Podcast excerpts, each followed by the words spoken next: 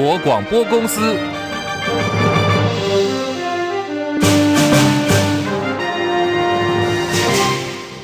大家好，欢迎收听中广新闻，我是黄丽凤。新闻开始，先来关注的是乔治亚宣布拒绝中华民国的护照。大陆新华社报道，地跨欧亚两洲的乔治亚总理加里巴什维利宣布，从即日起，乔治亚长期拒绝持有中国护照的人入境，可是呢，会给予中国大陆公民免签待遇，相关细则很快会对外公布。乔治亚是位在南高加索地区的黑海沿岸。北邻俄罗斯，南部呢跟土耳其、亚美尼亚跟亚塞拜然接壤，领土面积有六万九千多平方公里，人口数四百三十五万多人，主要民族呢是乔治亚族，其他主要少数民族有亚美尼亚族。乔治亚总理表示，中国大陆是世界第二大经济体，深化对华的经贸合作，吸引更多中国投资，接待更多的大陆游客，这是乔治亚政府现在所做的重要工作方向。而在今年的七月二十八号，大陆国家主席习近平在成都，当时会见了访问中国大陆的加里巴什维利。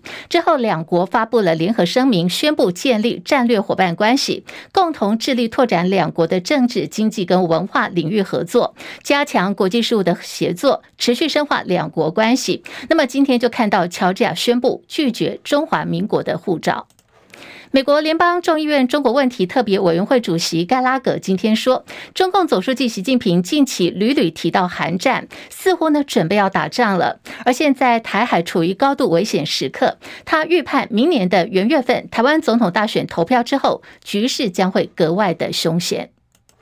新竹市长高虹安涉贪被起诉之后，又深陷有豪宅名车接送的风暴。昨天呢，更是被踢爆她的男朋友干政乔氏争议。今天早上的高虹安，她是为了资策会自述违反著作权法的案子，到台北地方法院出庭。面对媒体的提问，不发一语。不过有立场不同的民众到法院外去闹场，高举立刻收押高虹安、终结拉尔科加班的布条。另外，现场呢也有民众高举“请问法官蔡英文”的博士论文在哪里？要求在审高宏安之前呢，必须先审蔡英文。对于高宏安步入名车还有豪宅的争议，民众党发言人杨宝珍今天说，现在很多质疑都停留在影射的阶段，如果真的有证据，就拿出来，该查的就查办。不过，稍早我们也看到高宏安呢已经结束了在台北地院的庭讯，接受媒体简短的受访。呃，他他呃高宏安呢，他的态度表现从容冷静，针对近期的争议一有做说明。稍后我们在中广新闻网新闻来点节目，提供您完整的报道。另外，台北市基泰大直建案施工不当，造成周边许多的住户房屋塌陷。建管处今天早上开放了倾斜民宅户可以回家拿东西。至于一楼的住户，最晚今天下午完成抢修的规划，等待铺设完成，会立刻安排一楼住户去拿东西的时间。台北市副市长李四川说：“待在里面如果待得太久，那原则上他会这个不舒服，所以我们希望在短时间内。”他能够把他贵重的物品，包括重要的文件，能够拿出来。那给他最起码有三轮，也许他回去又想一想，还有哪一些东西还没有拿的。那原则上在第二轮，再包括第三轮，再来这个拿东西。这个大概是我们现在配合，不管从这个专业的安全结构机师的建立。还有我们这个消防局的这个搜救队判断，延你这样的这个时间，那也请所有的这个受灾户能够体谅。台北基泰大直建损邻，造成了附近有七栋的建筑物下陷或者是塌陷，引爆了政坛质疑，说基泰建设疑似朝中有人在包庇。台北市议员陈仪君今天指控基泰董事会专案顾问孙伟志，他兼任台北市政府的市政顾问，是基泰安插在北市府的门神。受灾户呢，在事发之前多次跟台北市政府陈情，都发局不是避重就轻，就是置若罔闻。而退休的前警政署副署长刘伯良。目前也挂名副董事长，被外界视为基泰的两大门神。台北市副市长李四川否认有门神之说，他说呢，违法我们就办，讲内神通外鬼，对台北市政府的同仁很不公平。现在时间十三点零五分，中国广播公司。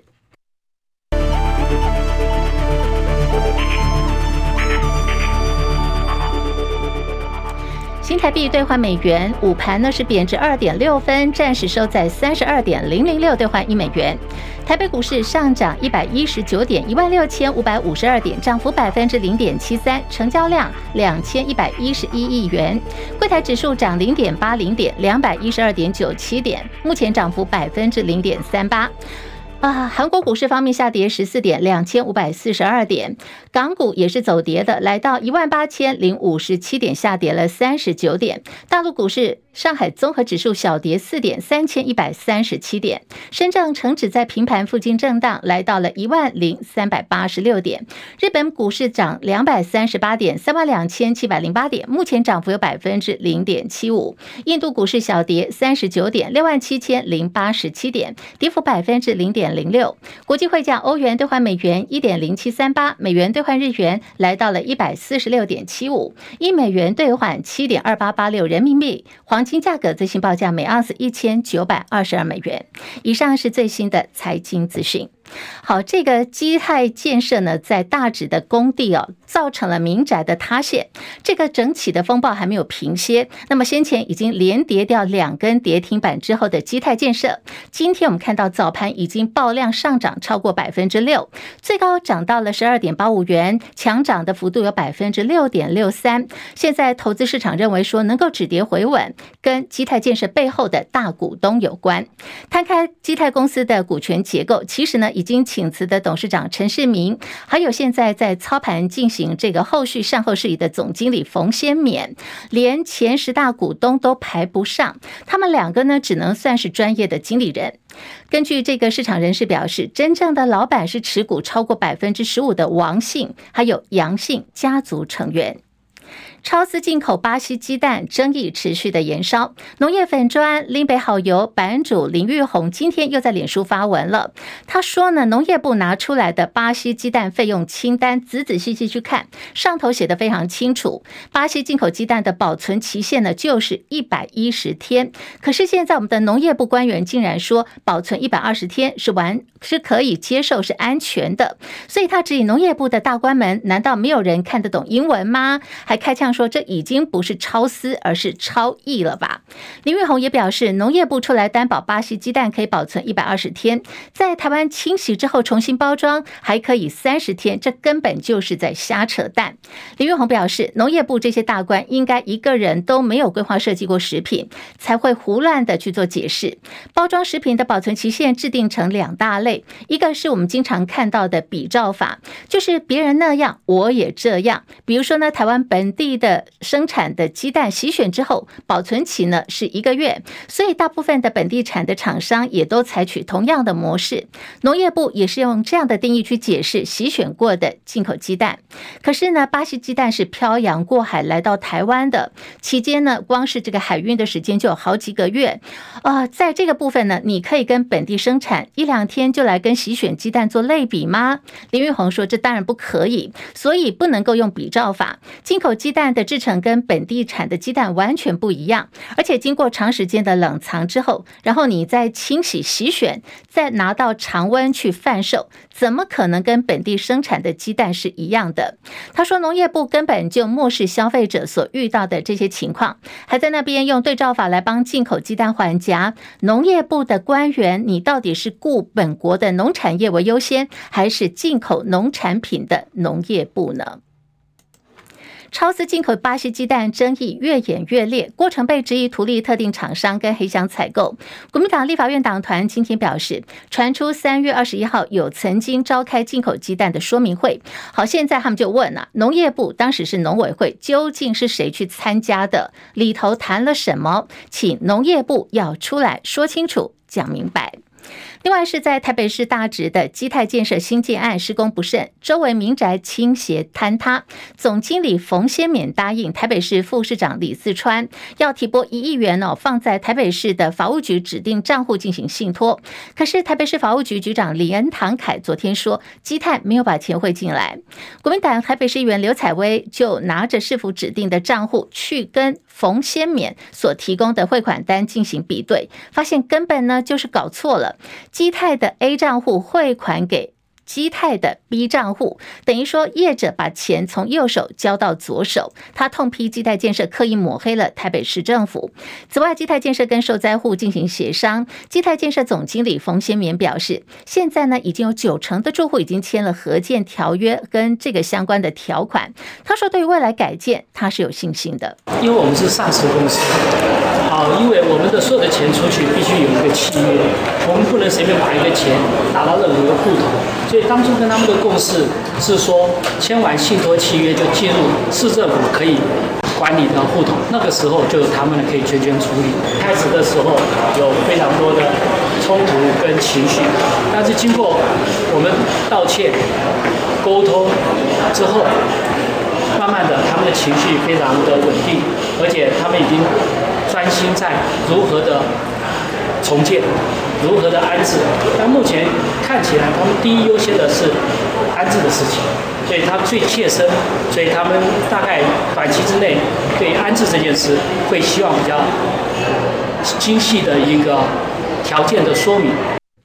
好，民众党籍干部接连遭曝他们的黑底染黄了，甚至被网友击。奉为是叫做民众堂，这个堂口的堂哈。那么，民众党党主席柯文哲日前坦承，现在有在想办法要去检讨了。而根据媒体最新揭露，柯文哲将会在明天，也就是十三号，宣布跟勤业众信合作，成立外部的第三方平台，要让民众党党员可以匿名检举不法的党职人员。柯文哲日前在台中大甲镇澜宫开讲的时候提到，最近有关于民众堂的争议，表示有些人呢入党之前。也是正常的，任职之后才被判刑。民众党虽然有规定杜绝一年以上刑期的前科，可是有些比较轻的罪行，像是赌博等等，这些呢就不在限制的范围内。所以现在民众党内部也正在研议要不要纳入。他坦言说，民众党不敢说不会犯错，可是呢，民众党是一定会来检讨的。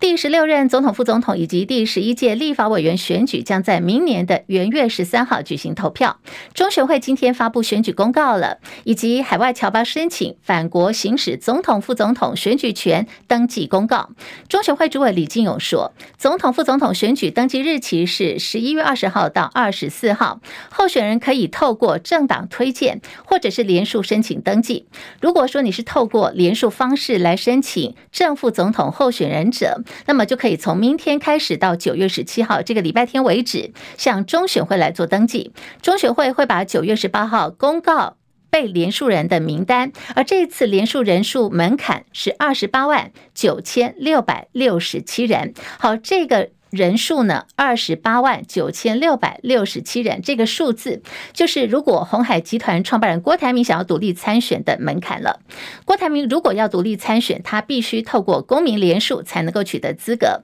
时间就从今天开始到九月十七号之间，可以受理为总统、副总统被连署人。对于郭办想要以电子套印身份证方式进行连署，中选会表示，根据选罢法第二十三条，被连署人一定要根据中选会连署人名册的格式，然后按照这个式样去印制身份证，用影印来做扫描，要服贴在连署书上头。这些呢，法律通通都有规定。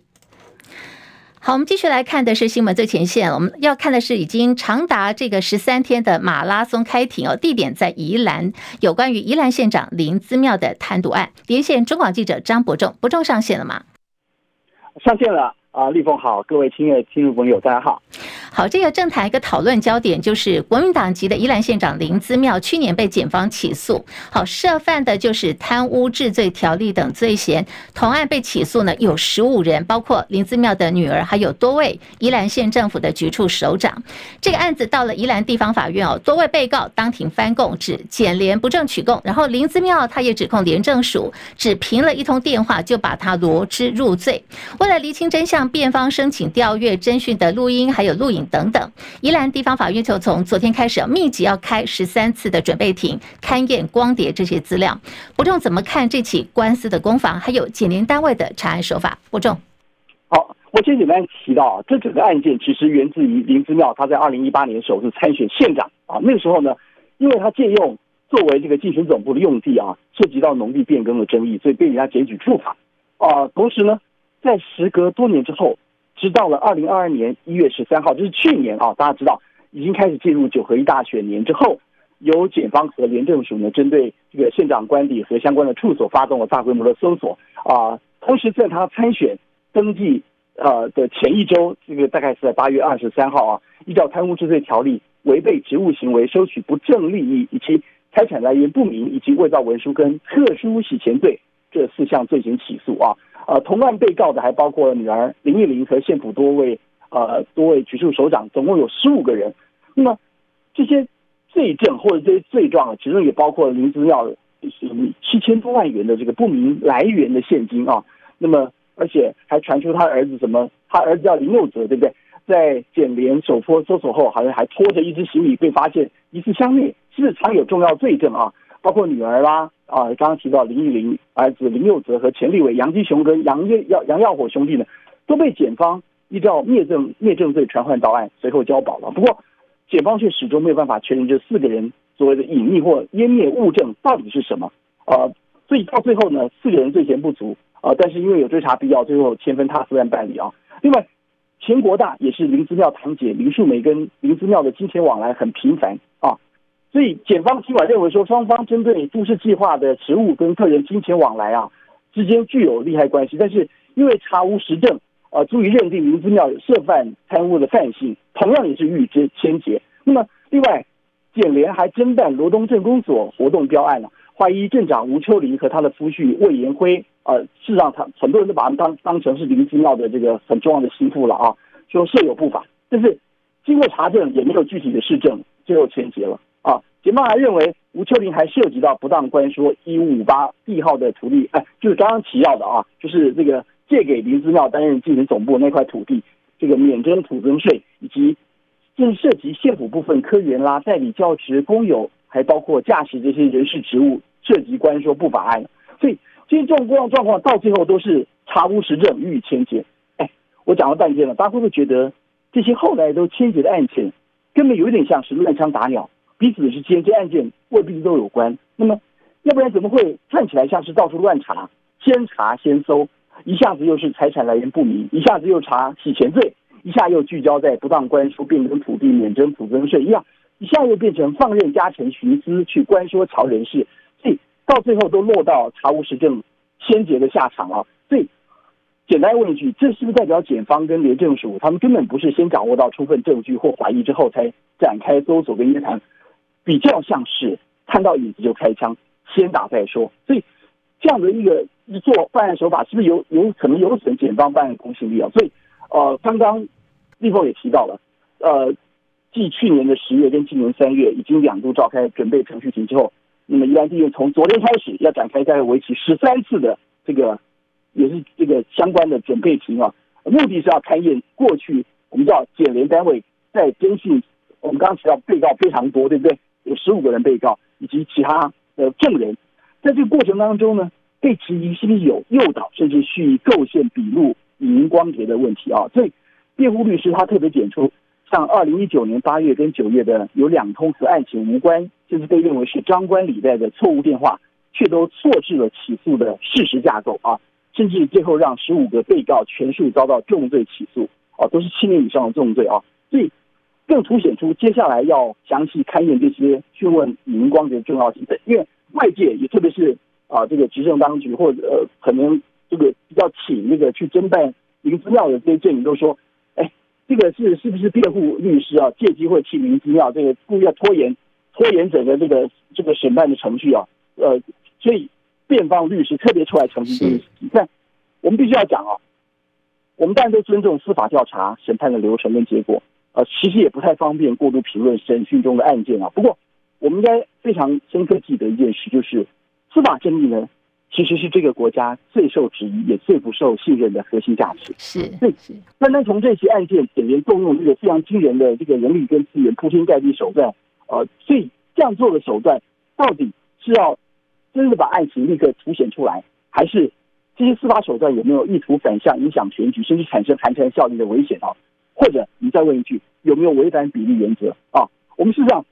在这个过程当中，我们知道这个过程当中，相较于其他可能更为社会所关注的一些重大案件，我们没有看到检调或者是廉政单位用同样的手法或同样的态度啊，是是去积极替人民追查。所以这点可能是所有人民，就是所谓执政民进党最严重的所谓的双标、双重标准问题啊，的不免会浮出很多的疑问。好。对，是是非常谢谢伯仲的观察跟分析哦。那刚在伯仲连线过程中提到两个点哦，一个就是呃林姿妙的这个案子是乱枪打鸟，先办再去找证据吗？另外一个提到比例原则，林姿妙卷入贪污案是在去年的九合一大选期间，他就遭检联单位大张旗鼓立马侦办。好，国民党质疑就是说，你来看看这个最近呢所爆发的 IMB 诈骗案，像诈骗主嫌借房又借车子的民进党立委陈欧珀，到现。现在也没有什么事啊，司法难道就真的是半蓝不半绿吗？好，有关系就没关系嘛。好，大家对这个司法的公信力就打了很多的问号。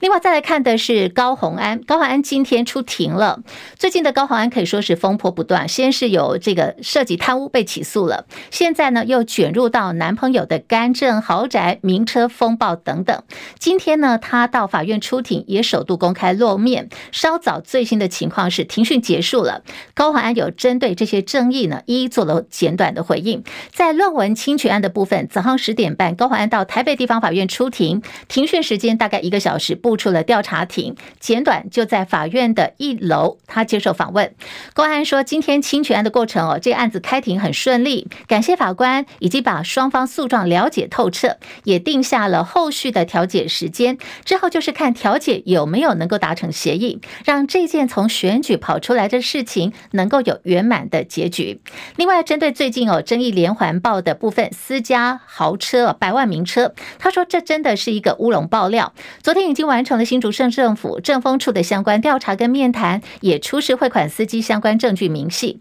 现在就静待政风处的报告。还给清白。豪宅的部分，高华安说，租房子这个呢，都是他的朋友李先生在处理。他自己是住在新竹市十五年的社区大楼。既然案件有司法机关介入了，好，后续呢一样就交给李先生提供给相关人员报告。案件已经进入到。这个调查程序，也请大家给予司法一个纯净的空间来做处理。